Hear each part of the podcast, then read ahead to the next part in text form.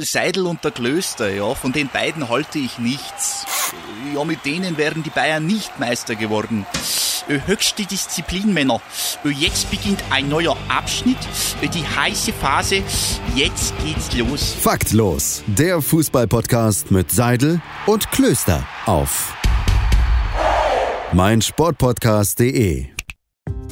Hallo und herzlich willkommen zu Faktlos, dem Fußball-Podcast mit Seidel und Klöster bei meinsportpodcast.de. Es ist wieder Zeit für ein Einlagenspiel und es ist Zeit für nichts Geringeres als wieder ein Jahr in zehn Minuten und das mache ich natürlich nicht alleine. Hallo Domme, wie geht's dir? Mir geht's sehr gut, denn wir. Also erstmal natürlich Hallo Dani und danke Hi. für die Einleitung. äh, mir geht's ganz gut. Ähm, wir haben ein cooles Jahr für euch rausgesucht. Und das werden wir natürlich in gewohnter Manier jetzt gleich wieder mit dem Handy stoppen, die Zeit im Blick behalten, nach 10 Minuten hoffentlich auch ein Ende gefunden haben, mit dem alle gut leben können. Denn heute darf ich's, darf ich's verraten, das Jahr. Ja, aber du weißt, wenn du das Jahr ankündigst, musst du sofort auf den Timer klicken. Deswegen, wir haben 10 Minuten Zeit, über alles zu sprechen, was uns in den Kopf kommt. Wir haben nichts recherchiert natürlich, alles wirklich im Brain drin gesteuert. Deswegen, Domme, spoiler das Jahr und starte den Timer. Denn wir befinden uns im Jahr 5, 4, 3, 2, 1. Im Jahr 2009. Ähm, das Jahr, in dem Wolfsburg einfach dominiert hat, Alter.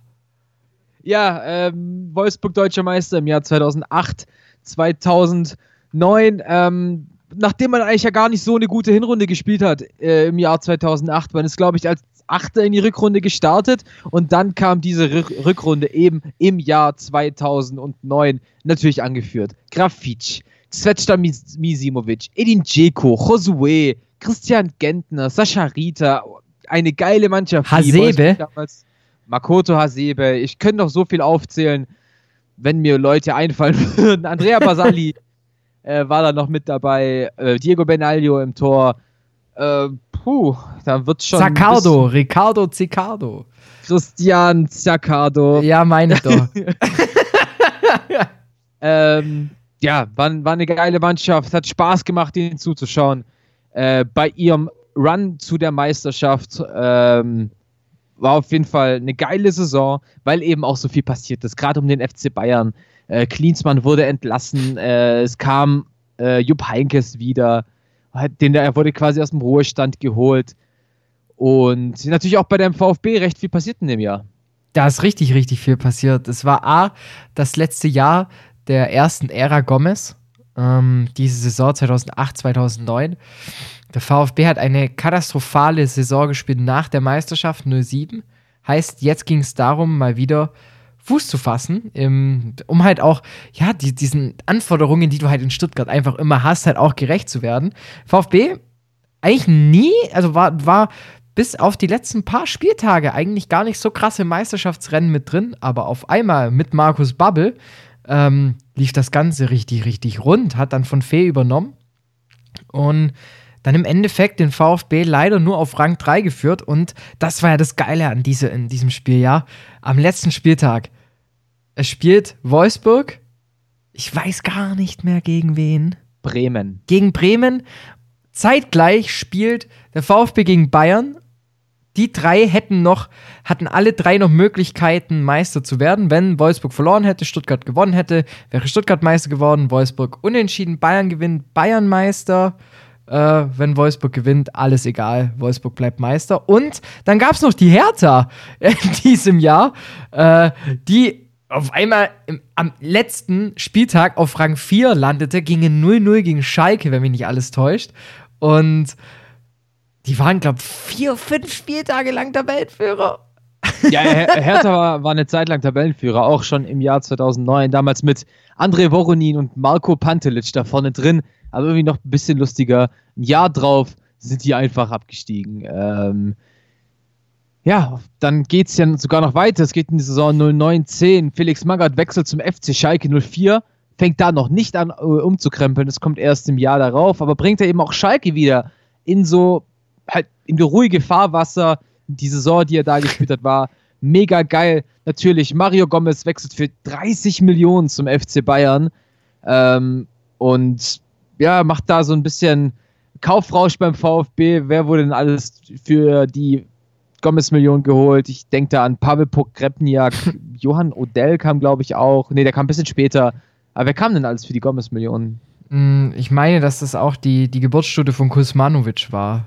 Ja, war es auf jeden Fall, das stimmt. Stratko Kuzmanovic. Hatte ewig Äh, lang den letzten ähm, direkten Freistoß beim VfB verwandelt, bis dann mal wieder die Davi kam. Ach krass, krass. Alexander Klepp wurde zurückgeholt. Stimmt? Das war wenigstens ein guter Transfer. Ja gut, der wurde, der wurde ausgeliehen vom, vom FC Barcelona. Aber trotzdem war Und natürlich wieder ähm, eine, eine klassische VfB-Hinrunde auch wieder in der Saison 9-10. Da war man nämlich kurzzeitig äh, wieder äh, äh, äh, äh, kurz wieder vor einem Abstiegsplatz oder sowas. Also man hat auf jeden Fall wieder einen Scheißdreck gespielt, wie, ähm, wie manche Leute über einen gewissen Juan Bernett sagen würden. Ähm, deshalb, es war schon, also war echt strange. Dann VfB wieder einen Trainer entlassen, dann kam Christian Groß, dann ging es wieder in den internationalen Bereich. Ach, leck mich doch am Arsch. Ähm, Jens Lehmann wurde geholt. Khalid Bularus wurde geholt. War das alles 8, 9? Das war, nee, das war 19. 2008 schon. Ja, Das war wollte sagen, 2008 Das schon. war 2009. Äh, da hatte ich nämlich das grüne Trikot von Lehmann. Mit der Nummer 1 gibt es auch ein, Bild von mir im Pausenhof. Yay. Yay. Ansonsten, äh, ab, abgesehen von der Bundesliga, äh, ja, Champions League, da, das war die erste dominante äh, Saison vom FC Barcelona. Das war die Saison, in der sie alles gewonnen haben. Yes. Messi, Eto und Henri da vorne drin quasi den Fußball neu erfunden haben unter Pep Guardiola äh, mit, mit, den drei, mit den drei zentralen Mittelfeldspielern, Xavi, Iniesta und ich glaube Keita war das damals noch. Äh, dann in der Verteidigung Puyol, Piqué, rechts Dani Alves, links war es äh, Erik Abidal, im Tor Victor Valdez. Da war schon, war schon geil. Dann das Champions League-Finale gegen Man United, wo sich jeder irgendwie gefragt hat, wie hat es Man United überhaupt geschafft ins Champions dann League-Finale? Messi mit einem Kopfballtor gegen Edwin van der Sar. Verliert beim Kopfball seinen Schuh. Aber natürlich, man muss auch sprechen über dieses Skandalspiel zwischen Chelsea und Barcelona ähm, im Halbfinale, wo dem FC Chelsea drei glasklare Elfmeter untersagt werden, wo Michael Ballack dem Schiedsrichter hinterherrennt und Barcelona durch Andres Iniesta wirklich in der 93. Minute ausgleicht, äh, nachdem Chelsea durch Michael Essien in Führung gegangen ist. Auch ein krasses Spiel gewesen. Schade für den FC Chelsea. Äh, sonst gäbe es das gleiche Champions League-Finale einfach zweimal in Folge. So ähm, macht Barca den, den Run einfach perfekt, gewinnt danach auch den Supercup, gewinnt alles in Spanien. Das war 2009. Ja, und ähm, interessanter Fakt, den muss ich zugeben, den habe ich nachgeguckt. Äh, Aitekin war Neuling in der Bundesliga Ja, wie geil. als Schiedsrichter. ähm, ja. Und ich, ich habe mich halt vor allem bei dem Jahr, da ist mir halt immer noch dieses 5 zu 1 der Wolfsburger gegen Bayern im Kopf. Grafitsch mit der Hacke, Alter. Wo alle sich gedacht haben, wa- wa- was macht der gerade eigentlich? Und vor allem, ich weiß nicht, ob es Ottel war, der dann noch auf der Linie so ganz komisch probiert zu klären und es, dann noch war, es war Ottel, ja. und dann noch so ausrutscht und das Ganze sieht, also es sieht einfach nicht gut aus. Nein. Und man Andere muss auch hätten sich sagen, da auch einen Kreuzbandriss geholt. und man muss auch sagen, Grafitsch, ähm, ich meine, dass er eine Torquote hat von über ein Treffer pro Spiel, weil der war dann noch mit Rot mal ähm, suspendiert, nicht aufgestellt. Ich glaube, der hatte nicht mehr wie 25 Spiele für seine 28 Tore. Und Okay, krass. man muss sagen, dann kommt halt, bei, also hatte dann, glaube ich, sogar noch 10 oder 11 Vorlagen und im Endeffekt so knapp unter 40 Scorerpunkte. Also ich meine, 8, na, 39 Grafitsch und ich glaube 36 Jeko. Also nur die zwei Stürmer haben beide nochmal 10, 10 plus Assists hingelegt. Und dann hattest du noch Zwetschke Misimovic, der mit 20 Vorlagen, Alter, das war, die waren auch ihrer Zeit einfach voraus. Unnormal. Ja, es hat Spaß gemacht, den zuzuschauen. Also allgemein dieser Wolfsburg-Mannschaft von 2009. Ja, das war, das war schon echt besonders. Äh, besonders war auch der Transfersommer 2009, denn da ging ein gewisser Cristiano Ronaldo für die damalige Rekordsumme von 94 Millionen über die Ladentheke. Allgemein Real da unfassbar viel eingekauft. Karim Benzema kam für 35 Millionen. Kannst du dir Ja. denken, dass er schon elf Jahre in Madrid spielt? Ich hab's mir neulich Ähm, schon gedacht, ja. Kaká kam für 65 Millionen. Xabi Alonso kam vom FC Liverpool für, ich meine, 22, bin mir nicht ganz sicher. Äh, da hat Real halt mal richtig, richtig auf die Kacke gehauen und Barcelona kontert einfach mit Zlatan Ibrahimovic im Taus für Samuel Eto'o plus 40 Millionen. Auch nicht weniger, hat aber halt gar nicht funktioniert. Und ja, transfermäßig war da so der erste wirkliche Rekordsommer, den es eben gab. Wie ich auch erwähnt habe, die Bayern mit Gomez, Alexander Baumjohann, was sie da auch alles geholt haben. Oder Hamburg mit Se Roberto, die den da wieder zurückgeholt haben in die Bundesliga. ein krasser Markus Transfer. Berg und Rüd van Nistelrooy doch auch noch, oder? Es war doch. Markus das Berg war kam 2009. auch im Jahr 2009. Rüd, Rüd van Nistelrooy kam im Winter 2010, also quasi ein halbes Jahr später. Ähm, ja, und Krass. Markus Berg kam aufgrund der U21 EM, E die auch im Jahr 2009 stattgefunden hat, zum HSV. Ich glaube damals für Schweden, ich glaube sechs oder sieben Tore gemacht. Deutschland wurde Europameister, äh, U21. Wa- Schau dir mal diese Mannschaft an: Özil, Kedira, ähm, Sandro Wagner, äh, Mats Hummels, Jerome Boateng, Hövedes, Neuer, ganz, ganz viele Weltmeister eben haben Ja. es dann eben auch geschafft. Vor allem Und 4 auch zu 0 im Finale gegen, gegen England. Da war Sandro Wagners Geburtsstunde. Und ich glaube, die U19 wurde auch Europameister mit damals Mario Götze oder so. Krasses Jahr für den deutschen Fußball gewesen. Allgemein Und Vorreiter für ganz, Jahr. ganz viel, was jetzt eben gekommen ist. Und ich glaube, die Zeit müsste gleich rum sein. Ja. Gerade eben, ich habe den Timer nur schon beendet. Ähm, wir sind auf Punkt raus. Mann, Mann, sind wir gut. 10 Minuten. Wow. Das Jahr, Ja. jetzt habe ich wieder Bock auf, auf FIFA 10, Alter. Stimmt, haben wir gar nicht betrachtet. Äh, Wayne Rooney auf dem Cover. Wayne Rooney auf dem Cover und ähm, Bastian Schweinsteiger.